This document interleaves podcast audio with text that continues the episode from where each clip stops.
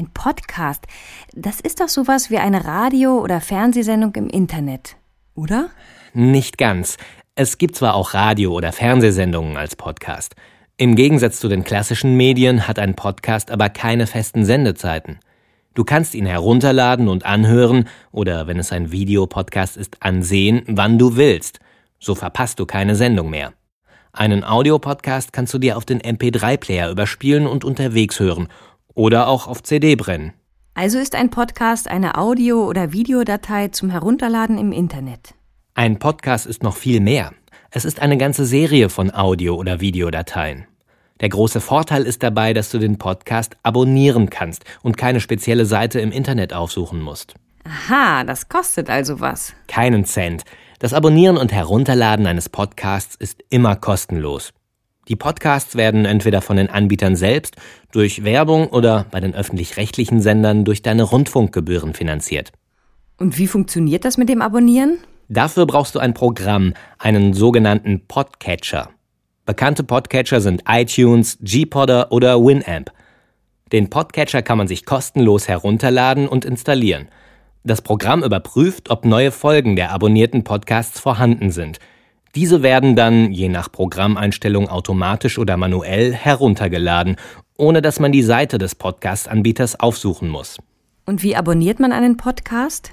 Auf www.podcast.de findest du ein Podcast-Verzeichnis und in iTunes ist eines integriert. Bei beiden kannst du nach Themen und Rubriken suchen und den gewünschten Podcast recht komfortabel per Mausklick abonnieren. Bei anderen Podcatchern muss man in der Regel die sogenannte Feed-Adresse des gewünschten Podcasts einmalig eintragen. Feed? Der sogenannte RSS-Feed ist eine Datei, in der Informationen über den Podcast gespeichert sind. Zum Beispiel der Name des Podcasts, die Titel der einzelnen Folgen, Beschreibungstexte zum Inhalt und, ganz wichtig, die Downloadadressen der Audio- oder Videodateien. Der RSS-Feed hat ein Standardformat und kann von bestimmten Programmen, wie zum Beispiel Podcatchern, gelesen und ausgewertet werden. Für uns ist aber nur die Adresse wichtig, also der Ort, an dem der Feed im Internet gespeichert ist. Den Rest erledigt der Podcatcher. Und wo finde ich die Feed-Adresse? In der Regel auf der Seite des Podcast-Betreibers. Wenn du dort auf den Link zum RSS-Feed klickst, dann steht die Adresse in der Eingabezeile deines Browsers. Diese kopierst du und fügst sie in den Podcatcher ein. Du kannst den Feed auch mit dem Browser abonnieren, wenn dieser das unterstützt. Im Firefox kann man beispielsweise einen Feed als dynamisches Lesezeichen ablegen. Das wird immer dann aktualisiert, wenn man den Browser startet. Damit kann man übrigens nicht nur Podcasts, sondern auch Weblogs oder Nachrichtenseiten abonnieren. Es ist aber doch ziemlich umständlich, nach interessanten Podcasts zu suchen, wenn ich dazu erst die entsprechenden Seiten finden muss. Das musst du gar nicht, denn es gibt Podcast-Portale wie das schon erwähnte podcast.de. Dort findest du unzählige Podcasts gebündelt und nach Rubriken sortiert und es gibt eine Suchfunktion. Du kannst dir dort die Podcasts ansehen oder anhören und auch abonnieren. Im Prinzip funktioniert so ein Podcast-Portal wie ein Online-Podcatcher mit integriertem Verzeichnis. Also finde ich alle Audio- und Videodateien auf der Seite des Podcast-Portals. Nicht ganz. Ein Podcast-Portal muss man sich wie einen großen Katalog vorstellen, der Waren verschiedener Anbieter aufführt.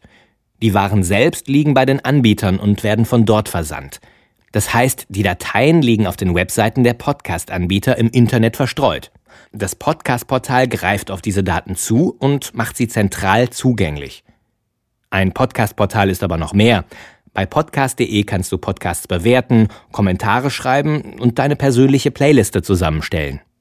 Okay, ich kann also einen Podcast abonnieren und ihn hören oder ansehen, wann und wo ich will. Dafür brauche ich einen Podcatcher oder Browser und ich finde die Podcasts auf Portalen wie podcast.de. Und das Tolle, Podcasts sind komplett kostenlos. Was ich aber noch nicht verstehe, wer produziert denn sowas und verschenkt es dann einfach? Häufig sind es Firmen, Vereine oder Interessengruppen, die einen Podcast produzieren, um auf sich aufmerksam zu machen. Es gibt aber auch unzählige Privatleute, die Spaß daran haben, sich auf diese Weise der Welt mitzuteilen. Die Themen sind dabei ebenso vielfältig wie die Qualitätsansprüche. Aber das ist ja das Schöne beim Podcasting. Jeder kann sich das heraussuchen, was ihm gefällt. Kann ich mich als Hörer oder Zuschauer in einen Podcast mit einbringen? Die meisten Podcaster freuen sich über Feedback. Viele Podcasts haben eine Kommentarfunktion, über die man nicht nur mit dem Podcaster, sondern auch mit anderen Hörern in Kontakt treten kann. Podcasting ist ein interaktives Medium. Und gerade das macht es so spannend.